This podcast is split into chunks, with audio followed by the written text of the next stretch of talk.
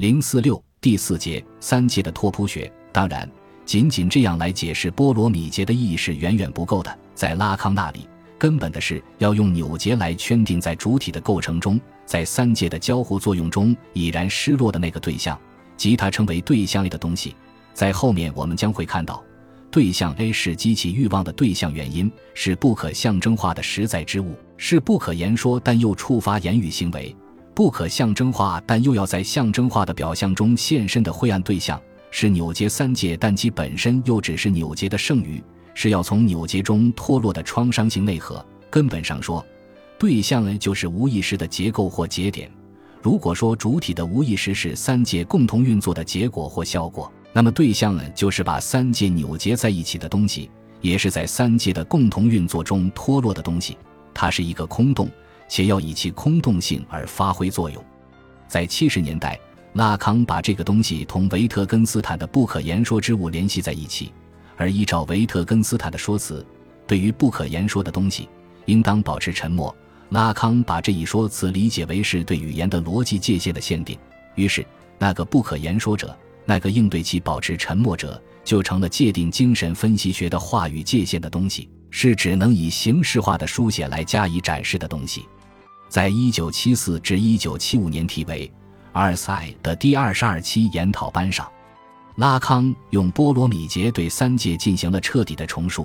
现在，三界不再是作为三个独立的界域来分别处理，而是被当作一个结构、一个波罗米结来理解。拉康说：“实在界、象征界、想象界这三个词各有一个意义，于是有三个不同的意义。”但单凭他们是不同的这一点，就能使他们变成三个吗？如果他们如我所说是不同的，那岂不是会造成一个障碍？其共同的尺度在哪里？三界不再是相互分离的三种秩序，而是一个各方面相互依持、共同作用的结构，是一个波罗米结。波罗米结是一种书写符号，通过它，我们就可以说明那是象征界。想象界和实在界变得同质化的东西，而所谓的同质化，并非三者完全相同，而只是一定程度的相似，是三者之间基于某个内核而形成的一种连贯性，那就是已然失落的实在之物对象 A。所谓的三界以及三界之间的相互作用，都必须参照这个不可言说的实在之动来理解。那么，以对象 A 为实在之核确立起来的三界结构是怎样的呢？一九七四年，拉康在罗马的一次题为“第三”的演讲中，这所谓的“第三”指的是三界中的实在界，提供了一个标准的波罗米结。这里显示的就是三界运作的逻辑。在象征界和实在界的交集中，是象征的菲勒斯，以及象征界对实在界的侵入或切割产生了语言或复法；在象征界和想象界的交集中，是想象的菲勒斯。一级象征界对想象界的侵入或切割，导致了主体的牺牲，主体放弃成为母亲的想象的菲勒斯，在想象界和实在界的交集中是中心虚空的他者元乐。一级想象界对实在界的侵入或切割产生的是他者的元乐，他者的欲望对于处在想象界的主体而言，永远是一个无以破解的谜。Fine，三者都是切割后的效果，是切割所产生的动。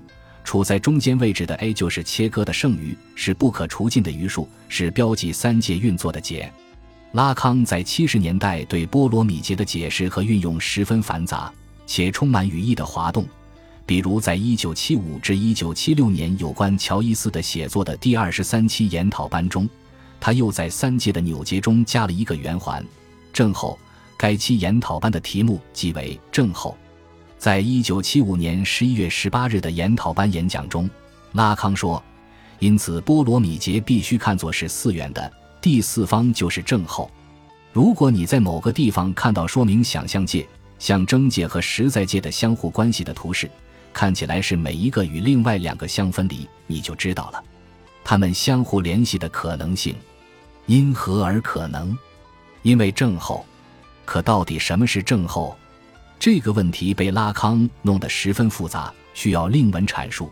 在此，我再引用1975年11月25日拉康在美国耶鲁大学的演讲中对纽结的一段表演与说明，其中正后是他关注的焦点。二 i s 完全是独立的。如果把 s 往底下拉，完全往后拉，就会发现纽结在四个点上被拉到二的上面。但那需要我往上拉 s，这样就有了。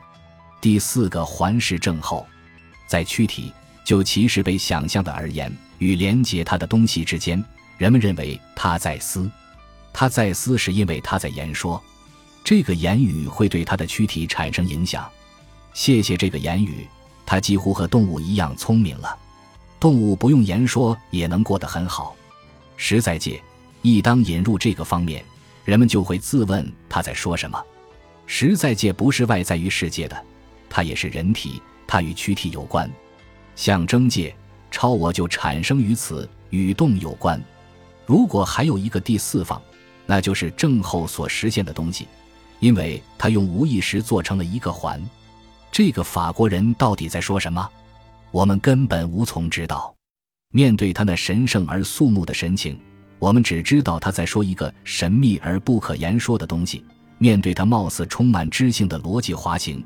我们已经彻底崩溃，我们已经被彻底解除武装，成为了一个人渣，而他则成为了我们的正后，成为了一个时代的正后。是的，对于一般读者而言，拓扑学就像是长在拉康的理论复合体上的一个阑尾，除了表示它存在着，它在那里运作着之外，毫无理论价值可言。而对于许多拉康研究者而言，拓扑学又像是从拉康的理论中产生出来的一个鸡肋。食之无味，但弃之可惜。可对于拉康派的某些分析家而言，拓扑学则像是某个物恋对象，是组织拉康的言说，却又在言说中已然遗失的对象 A，是某种临床密室，那里面隐含了拉康已说和未说的一切。如此种种，都不过是在印证拉康式的精神分析学之于主体的诱惑，并且是一种致死之诱惑。